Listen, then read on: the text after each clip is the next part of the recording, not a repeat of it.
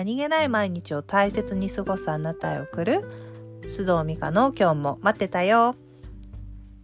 皆さんこんにちは。須藤美香です。この収録をしている時点で2022年の4月29日です。いかがお過ごしでしょうか？え日本ではゴールデンウィークが始まりましたね。まあ連休中にどこか行かれるっていう方も今年は多いのかな。私はちょっと4月が忙しかったのと、まあもともとゴールデンウィークとかですね、まあ夏休みのお盆とか、まあ皆さんがお休みの時は逆にこう家で地味に過ごしていることが多いのもあって、今回もそんな感じであののんびり過ごす予定にしています。え今日も皆さんにとって気分転換になるような時間をお届けしたいと思いますのでどうぞ最後までお付き合いください。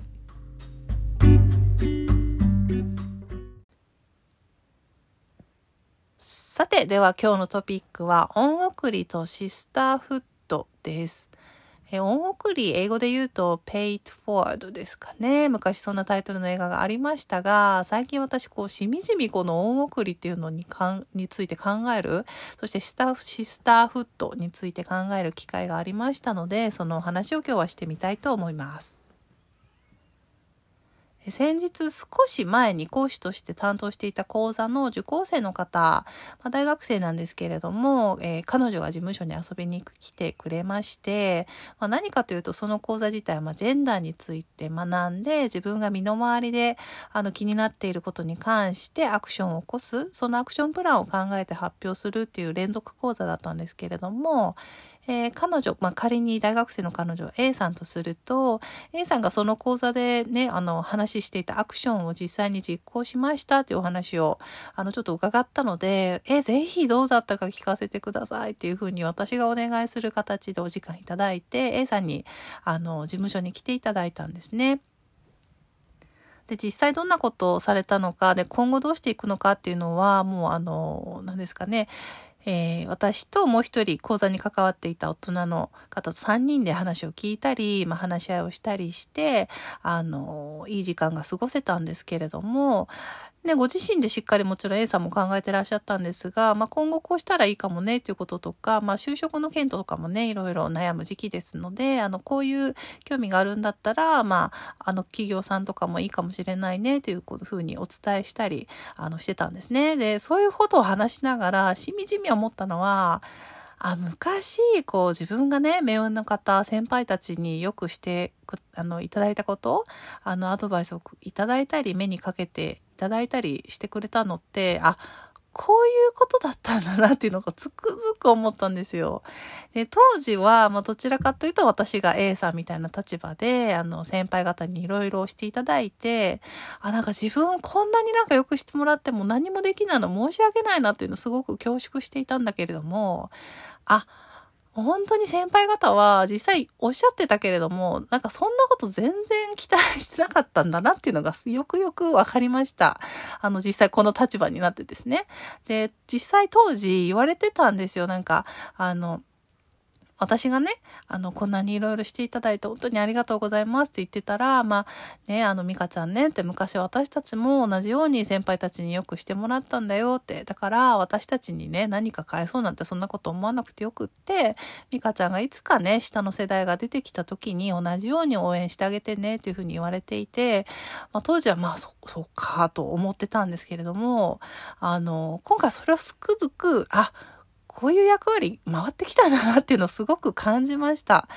で、私はね、企業に勤めているわけでもないので、まあ、ザ後輩みたいな存在がいなかったのもあるし、その感覚として下の世代を育てるっていうのが、ね、なんとなくまだなかったんですけれども、あ、こういう役割が回ってくる世代になったんだなっていうのをすごく感じたのと、まあ、受けた恩をね、あの、先輩から受けた恩を先輩に返そうっていうのではなくって、あ、こうして下の世代に回す、まあ、そのね、恩送りですけれども、あ、それってやっぱいいことだなっていうのをすごくく実感しました。どうでしょうか？リスナーの皆さんも同じような経験なさったことある方、いらっしゃるんじゃないでしょうかね？いろいろ誰かによくしていただいたけど、まあその恩返しができてないなとか、もしくはね、今現在進行形で先輩とかによくしていただいてるけど、まあその恩返しができなくて心苦しいなと思っている方もいらっしゃるかもしれませんが、本当にね、多分先輩方は恩とか全然返してほしいと思ってないです。本当に。純粋にあなたをね、応援してるし、応援できること自体がやっぱ嬉しいんですよね。本当にこの立場になって分かった。なので、これを聞いていて、もし、あ、自分もそう思ってた、いろいろしてもらったのに、自分は何もできないと思ってたな、という方は、ぜひ、もう大送りを、あのね、下の世代にする、今する。いつかする、その違いはあるかもしれないですけれども、あの、他の方をね、応援してあげるっていうことで、これも循環の一つかなと思うので、あの、心の片隅に置いておいていただけたらいいなと思います。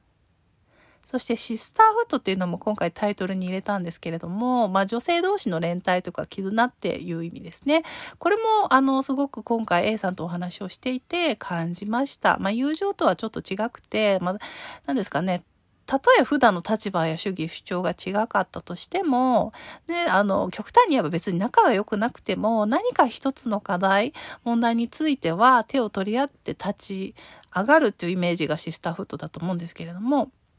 MeToo なんかは分かりやすいかな。なんか、あの、究極にはね、もちろん性別って関係ないとは思うんですが、まだまだどうしてもこう男性がこう中心になって、あの、作ってきた社会のを引きずっているので、まあ、その中で女性同士がね、何かに関して連帯するっていうのは、シスターフットはまだ意味のあるものだなと、私は思っていますし、なんか、それをすごく今回も感じたんですよね。で、女の敵は女みたいな言われ方することあると思うんですけれども、そんなことなくないですかっていうのが私がいつも思ってるんで、悔しくないですか？あの言われようが。私実生活でそういう、なんかそう思ったことないんですよね。もちろん嫌な人もいましたけど、それって別にそれこそ男性も嫌な人いるし、まあね、女性同士そんなことないよ。もう助け合ってるよ。助けてもらってるよ。シスターフットあるよっていうのもすごく感じたし、感じていますし、まあ今回ね、まあ大学生の A さんと話していて、まあこういうのもしたシスターフットに当たるよなと思っていました。まあ、恩送りと同じようにシスターフットも改めて自分からね、その始めてもいいし、その循環の輪の中に入ってもいいし、なんかこうもっと関わっていきたいなと思う出来事でした。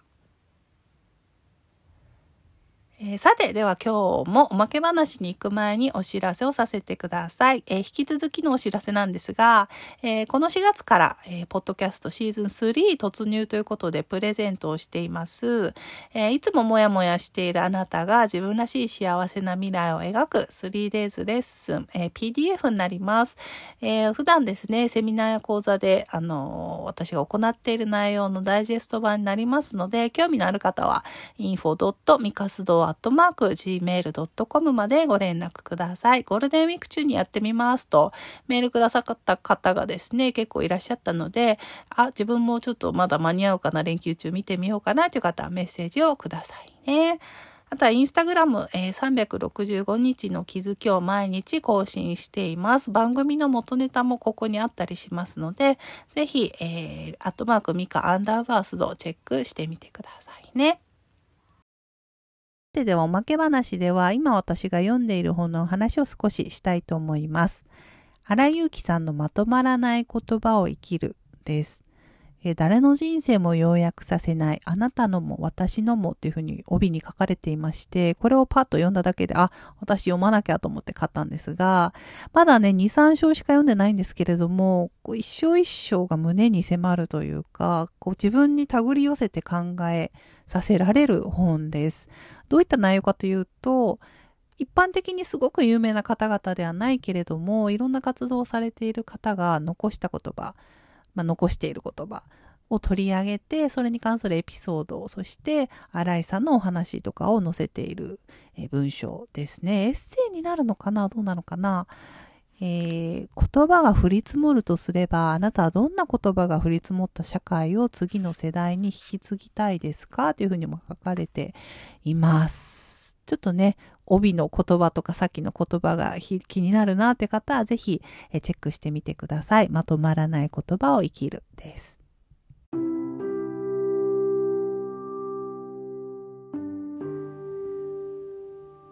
それでは今日も最後までお付き合いいただきありがとうございました。次回のエピソードでお会いしましょう。さようなら。